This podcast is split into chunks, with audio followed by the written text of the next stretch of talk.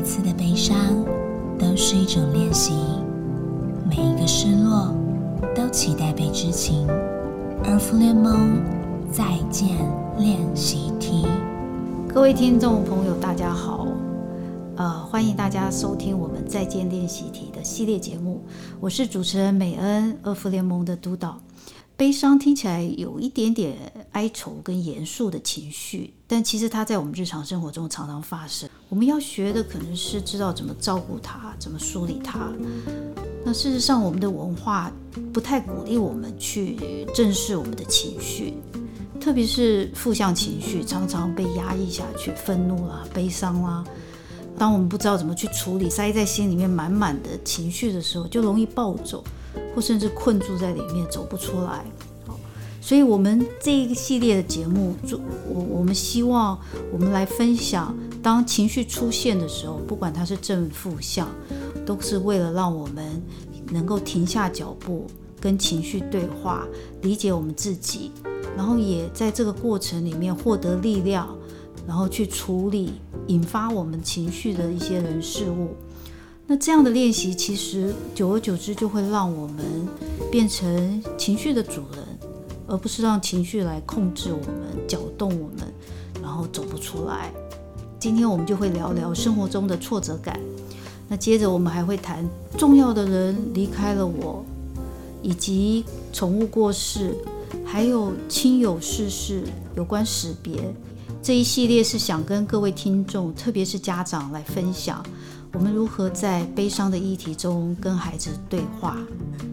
那今天的节目跟我们对谈的呢是静芳，她是目前儿福联盟中区的处长。那我们就请静芳来跟大家打声招呼吧。Hello，大家好。嗯，静芳，呃，为什么我会邀请静芳来谈悲伤的议题呢？是跟她的工作有关啊。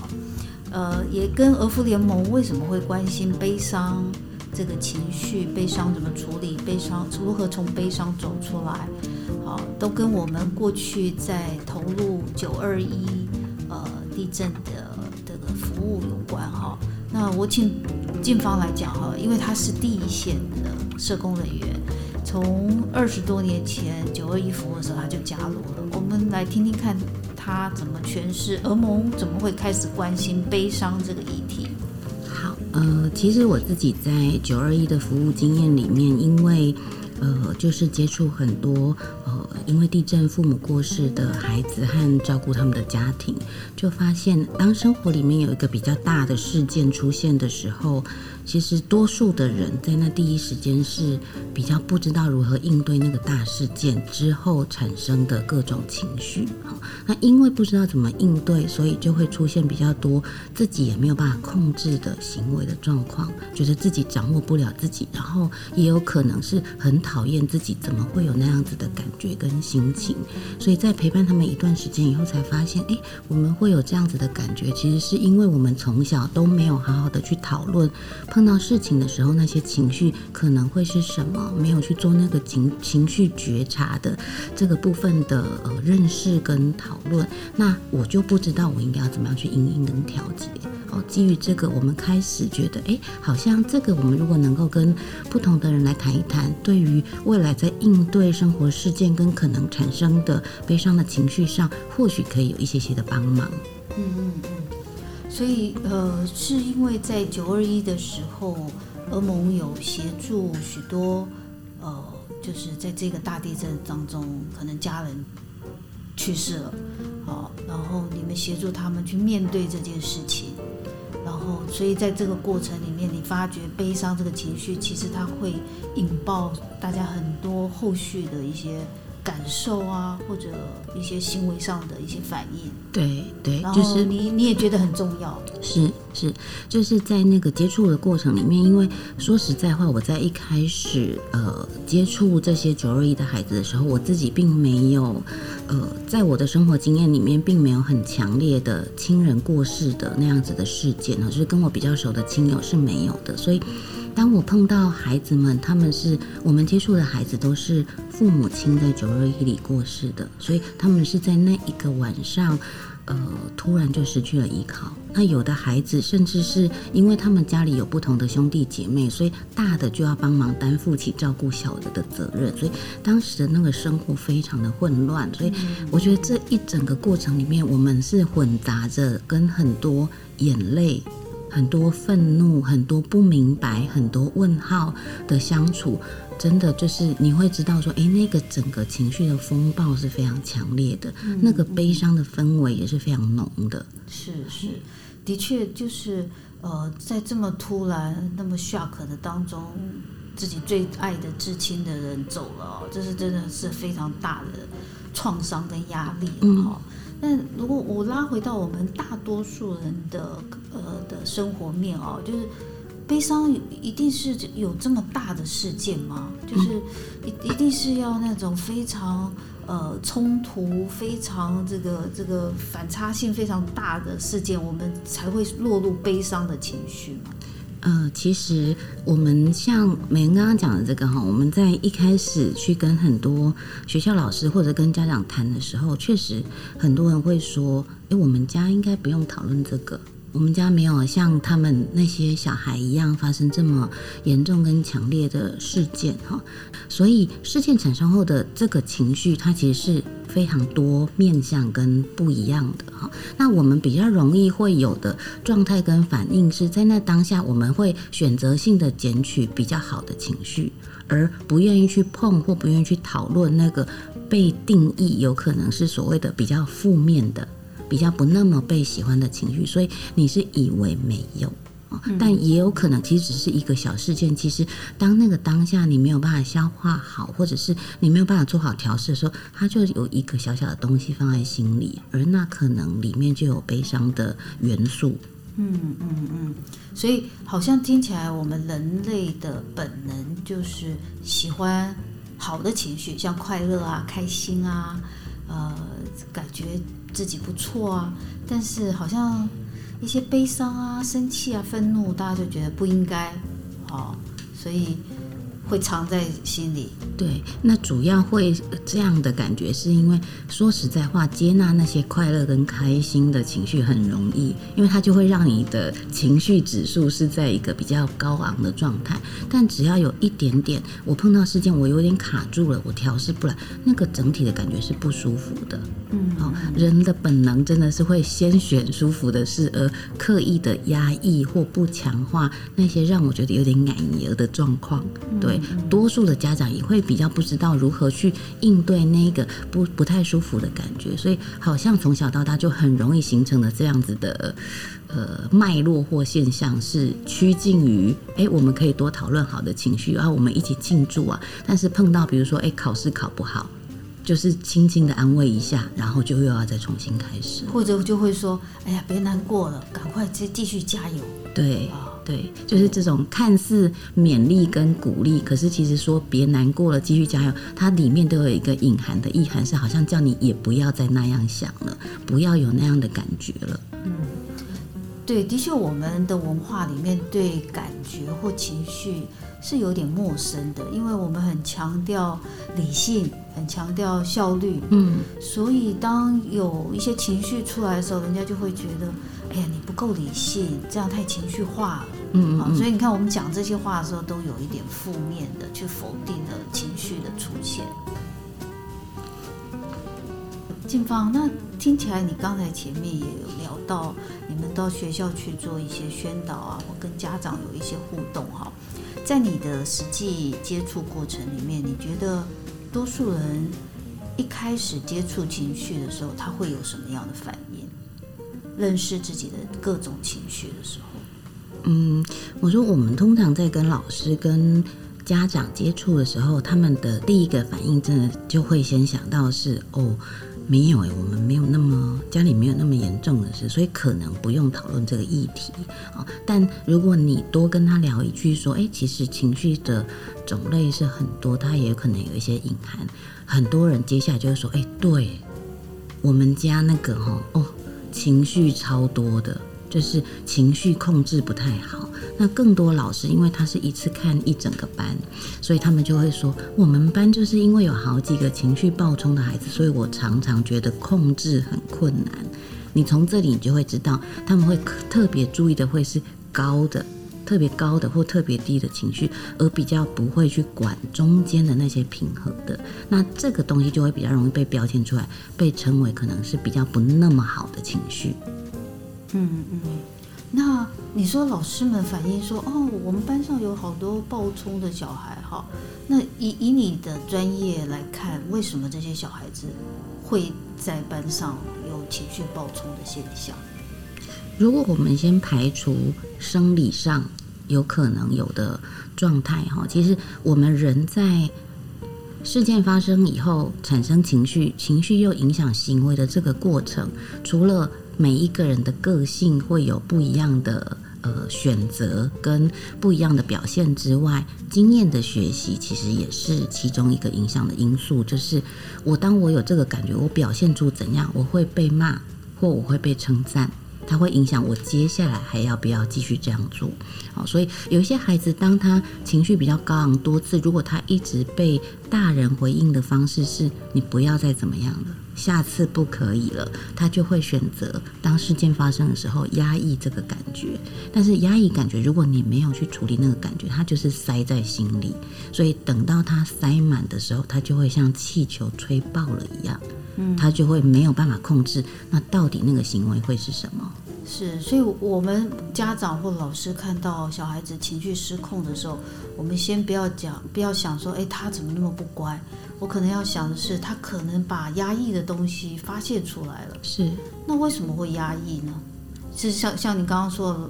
大家长觉得这不要不要有感受，或者说不要太难过，这些东西压抑下去了吗？嗯，有些时候其实家长或老师身边的大人可能也不是故意的，但有可能，比如说妈妈现在就是正着忙，正忙着做很多事。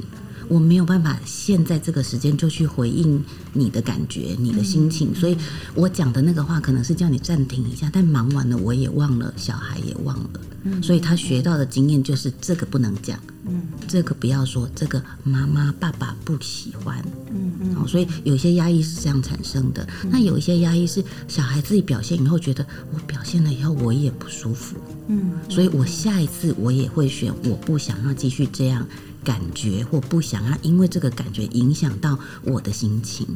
是，所以有时候就是因为是我我我们做大人的不经意的忽略了这些感受，也不是刻意要忽略的。对对是，对我我自己会觉得，就是我们讨论这些话题的时候，都没有要去指责任何一个人，因为大家都没有讨论过，没有学过，所以我我觉得多数我们都是凭本能开始。那以现代的这个社会来说，真的大家事情都很多。嗯，我真的我自己也没有办法每天都很有条不紊的让所有的事照着行事历上定的这个东西走哦，所以我们自己都有可能会控制不好了，更别提回应孩子。有可能大人自己也没把自己的情绪照顾好。对对。那你有什么建议是让我们在生活当中呢去敏感？可能有一些事件是有关悲伤的情绪。然后我们因为不够敏感，然后他就不这个悄悄的停在我们的心里，我们都不知道。嗯，在我们实际跟呃家长或孩子接触的经验里面，我们常常会建议可以做一件事情，就是呃发生一件事情以后，我先停下来想一想，我现在的感觉是什么。嗯他不一定要先锁定是这里面有没有悲伤的感觉，但如果我自己有。多一点点这样的练习，其实我就会去抓到发生什么事我会有开心的感觉，发生什么事我可能会觉得有点生气，嗯，发生什么事我会觉得有一点伤心，发生什么事我会觉得不舒服。所以你要先练习在事件里面去有一些觉察。所以是说，好像让自己呃这个步伐缓慢一点。事件出现的时候，假设今天同学摆个白脸呃白眼给我看，然后。我可能要静下来想一想，哎，我我我我很难过吗？或者我怎么了？好，金芳，那呃，你我们要不要再来讲一讲？就是说，到底我们在日常生活中怎么样可以感受到我们自己的情绪出现？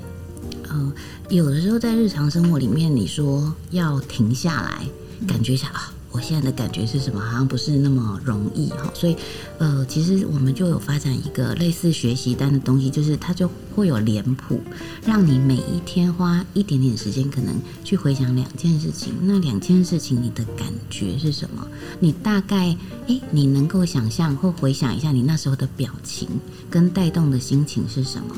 一天，如果你可以练习两个事件的觉察，每天都累积两个事件的练习，那经过比较多天以后，其实你就是已经进入到一个，哎，有可能我在生活里也有会也会想到那一个情绪脸部，也可以停下来想一想，我现在这个感觉会是什么？所以它还是会需要经过一个先刻意的抽离的练习，再带到日常生活里。哎，这可以爸爸妈妈每天晚上跟小孩子做的一个小游戏，双方互相分享也可以嘛？可以，爸爸妈妈也可以讲，我今天有哪两个事情引起了我哪些情绪跟感受，然后也请小孩子讲一讲。对对对，所以它其实是对于促进亲子互动会非常好的，而且，呃，这个过程不只是邀请小朋友讲，其实大人也会讲，所以对小孩来说，他也可以去听听爸爸妈妈的感觉是什么哦，引发他的事件是什么，他们生活的交流就会更多。那当双方都能够练习的时候，就会不只是孩子练习到情绪的觉察，大人也会练习。嗯。哎，讲到这个，我就觉得，我我想到我自己一个经验哈，就是因为我之前写书的关系，有观察荷兰的亲子互动，荷兰家庭的亲子互动。那我一直看到他们跟我们的亲子文化不太一样，是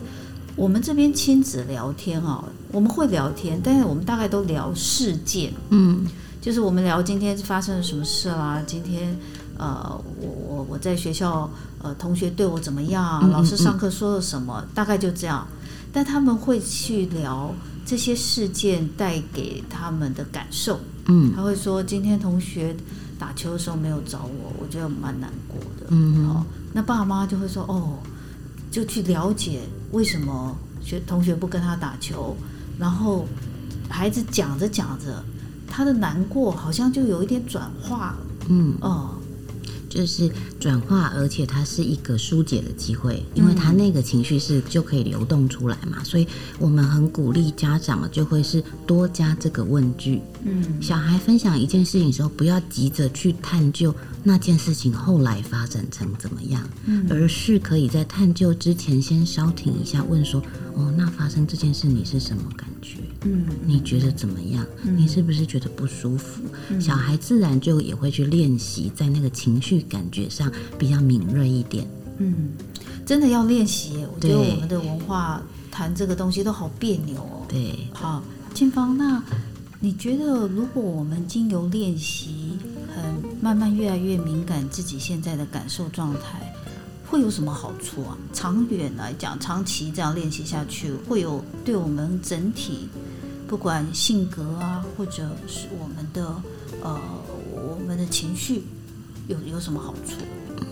如果我们能够多经过这样的练习，呃，基本上我们应该可以提稍微提升一下我对于我自己情绪的这个改变的觉察。所以发生事件以后引发的感觉，我会是清楚的，我就不会我现在因为这件事很生气，但突然美恩来跟我讲话，我把这个气发到美恩的身上。哦，他就比较不会有那个迁怒，把这个情绪移到别人身上的这个状况。因为当我有迁怒的这个状况出现的时候，我就会引发另外一波情绪反应。那如果前面我都还没有处理好，再加上后面这一波，就会整个更混乱了。所以对大人对孩子来说，那个情绪的敏感都会在让我更知道我是受到什么事情的影响，然后不会随便迁怒。对，不会把这个情绪再带到别人的身上，让别人也觉得莫名其妙。嗯嗯，所以也可以让我们周遭的人，呃，不会被我们的一些莫名的情绪波及。对，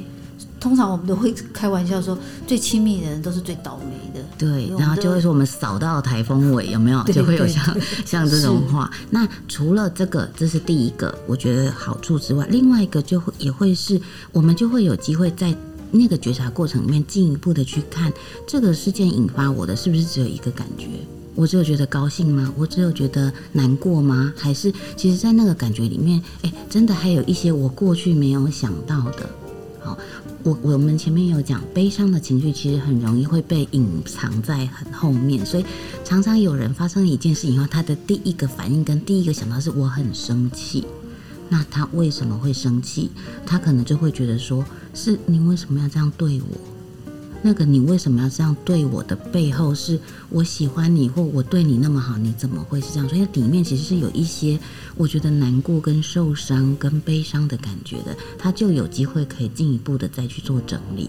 是，所以你你你的分享，我就在想象说，哇，情绪这个东西它不是单一的哦，对，它是很多元复杂的，对，然后它层次很多，它看起来是难过，可是可能有一点失落。或甚至有一点羡慕、嫉妒什么的情绪，可能都会在里面哦。是是，因为呃，会产生这种我觉得比较不能够控制的状态。其实那也牵涉到说，这个情绪它本身可能是很多元，所以我消化不来。但我消化不来，我又还没有办法抽丝剥茧，到时候我都分得清楚以后，我真的就是会选一个最快的出口，让这个情绪出去。是是是，所以我们现在呃。呃，认识自己的情绪，了解了悲伤，其实不是那么的，一定要是重大创伤、重大事件哈。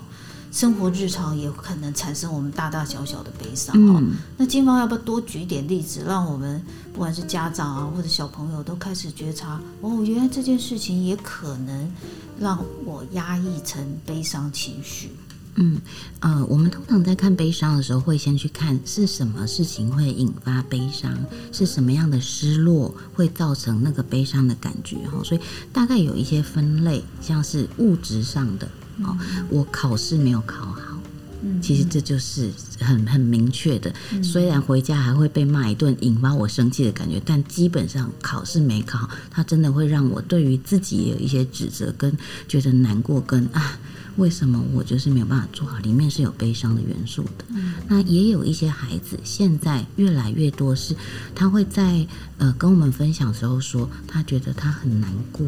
他都没有办法有玩游戏的时间，因为他从下课了以后被家长安排了一大堆才艺班、安亲班的各种学习跟补习。所以他的悲伤是来自我竟然没有一个一段时间是我可以控制的，嗯，这个其实也是某一种物质上的失落，是是，对，所以就是自己想要的没有得到满足，对，或我本来有的本来有的不见了，坏掉了，是，对。都是都有可能会引发悲伤的感觉哦，所以这个是其中的一类。那还有一类，它是关系上的失落。嗯，所谓的关系上的失落，就是指人跟人之间的。嗯，比如说，呃，小朋友突然班上有人要转学了。那对大人来说，他们想到的比较会是：哎，我就是一个新的生活的适应的过程。可是转学前跟原来这个班上的同学的分离，它其实也有可能造成一种分离上的失落。可是，一般人都会觉得只有那么严重吗？就是说再见嘛，然后现在 email 啊、视讯都那么方便。有什么关系？对，就是多数的家长也都会这样想，我们都会安排的很好。但我就有亲耳听到一个小朋友说：“你都没有想过，你这样带走的是我全班最要好的同学。” 那对小孩来说，因为大人还有很多事要忙，可是对小孩来说，他去学校上课最重要的就是他的朋友，哎，所以你是抽抽离了他生活里面最重要的那个元素，所以大人觉得要烦恼的是跟要担心的，跟小孩感受的其实是会有一些落差的。嗯，对，可能大人自己成长历程也都。经历这些分离的时候，也都告诉自己说认命吧，就是要分开。因为也没有人跟你讨论啊，是，所以你也不知道原来这一块是可以或应该要去整理的。那好，就以这个例子来讲，转学的这个例子来讲，你要不要跟大家分享一下？如果身为家长，我我要搬家，我要换工作，所以我势必要带着孩子转学。我要怎么跟孩子谈这件事？嗯，我我觉得现在多数的家长在后面那个新阶段的新关系的建立，大概都做得很好了，就是会去大概呃跟新带他跟新的同学、新的老师有一个关系建立的过程，所以唯一需要再加的是，那你要怎么样让孩子跟他原来的这一群同学和老师好好的说再见，有一个说再见的过程。那说完再见，做完情绪处理以后，也去约定啊，我们接下来还可以怎么样保持联络？朋友即将要分别，朋友也做一个有一个再见的仪式，甚至说好将来我们怎么继续保持联系，嗯。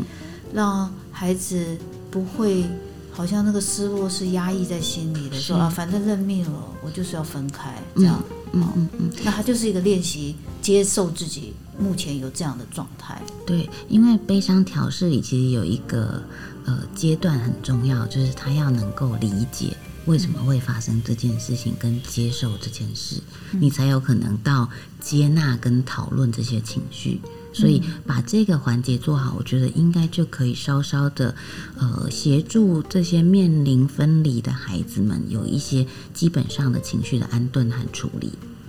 好，那再接着我们要不要聊聊？刚才您前面有讲到，呃，关系上的失落啦，物质上的失落，还有没有一些个其他孩子可能会经历的失落感？嗯，还有一个是可能对大人跟对孩子来说，相较程度都要来的再更重一点的，就是生命的失落。那很多人讲到生命的失落，会想到的是，哎，没有啊，他没有，他做到没有亲友过世的这个状况哦。但要留意的会是，其实现在养宠物的小朋友是蛮多的哈、所以对他们来说，他们很有可能人生第一个经历的生命失落，就是他照顾的宠物过世。那对他来说，宠物可能就像他的另外一个兄弟姐妹，或者是他自己养的小孩一样哦。所以这件事情也是我们可能需要去留意的。嗯嗯嗯，对啊，现在小孩子都有养，多多少少都有养宠物的经验哈。那但是我觉得这个也是我们整体台湾没有正视的一个问题，就因为我们动物的生命的价值，好像在我们的社会里面都还是属于。它就是动物啦，嗯哦，所以你家里养的，不管是小小的这个仓鼠啦、小白兔啦，可能死了就死了，大人就会觉得啊，就就是一个动物嘛，哦，对，或者是说很快就再补一只给你，对，好像那个就可以代替前面的那一只了。是，然后以为这样就可以忘记悲伤啊、嗯。哦。所以生命的失落感、悲伤的感受，我们可能将来后面几集我们会特别来谈哈、嗯。就先认识悲伤，生活中大大小小的悲伤是有哪些？那我们怎么练习去接受这个悲伤的感受？然后怎么与它共处？然后呃，我我们自己怎么往前走？从嗯经历了这个悲伤，怎么往前走啊？下一集我们可能就会谈一些呃。呃进进方的规划也是生离死别嘛，我们会在生离这一个部分先聊一聊小朋友可能在生活当中会面临到的，像他们的爸爸妈妈可能呃关系紧张啦，嗯呃有时候吵架让他们有不安全感啦，哦、或者爸爸妈妈真的面即将要分手了哦，那小孩子怎么去看待这些事情？那大人怎么跟孩子去谈这件事情？那接着我们去谈到有关跟宠物的关系，哦，刚才金芳也有聊到宠物过世对孩子其实是影响很多的哈、对，呃，有关死亡的，那这个部分更是我们文化里面很忌讳去碰触的哦。但是其实对我们，我们对待生命的一些这这这个这个态度是很重要的哈、好，那今天我们时间大概也差不多了哈，可不可以请静芳简单的再来跟我们聊一聊有关呃，我我们今天谈到那个情绪认识啦，或者最后你跟我们谈一谈，面对悲伤，我们应该呃，可以在日常生活中有怎么样的态度？这样，嗯，好，呃，刚刚其实美恩前面都有提了哈，就是我觉得在面对悲伤的这件事，它其实是有几件我们要做的呃练习哈。第一个是在情绪的觉察的部分，怎么样让自己跟自己的感觉更靠近？那在情绪我们已经觉察到了以后，那这个东西我们要怎么样让情绪稳定下来，跟有一些疏解，可能就会是我们需要去讨论的。因为呃，以我们之前曾经有做过的调查，就发现大概有七成的孩子，他们在碰到他们不知道该怎么处理的情绪的时候，他们用的是转移注意力的方法。哦，就是不是正面迎战，而是能闪就闪这样。那前面我已经有说过了，能闪就闪，虽然也是一个方式，但如果它堆积久了，它就会像没有爆炸的气球一样，等到爆炸那一天就会比较不容易处理了。所以，我们可能也可以来陪着孩子看看，说到底什么样的调试跟疏解的方式会是比较好的。诶，在这里多做一些练习，我想对于我们自己的整个情绪的掌控都会是有帮忙的。嗯嗯，这是很好的建议哈。所以其实这些不难，只是要我们有一个觉察力跟一个呃有练习的习惯，对，慢慢就会越来越自然了哈。对，今天很谢谢静芳来跟我们分享她工作上的一些经验，让我们也在更加的重新认识什么是悲伤哈。那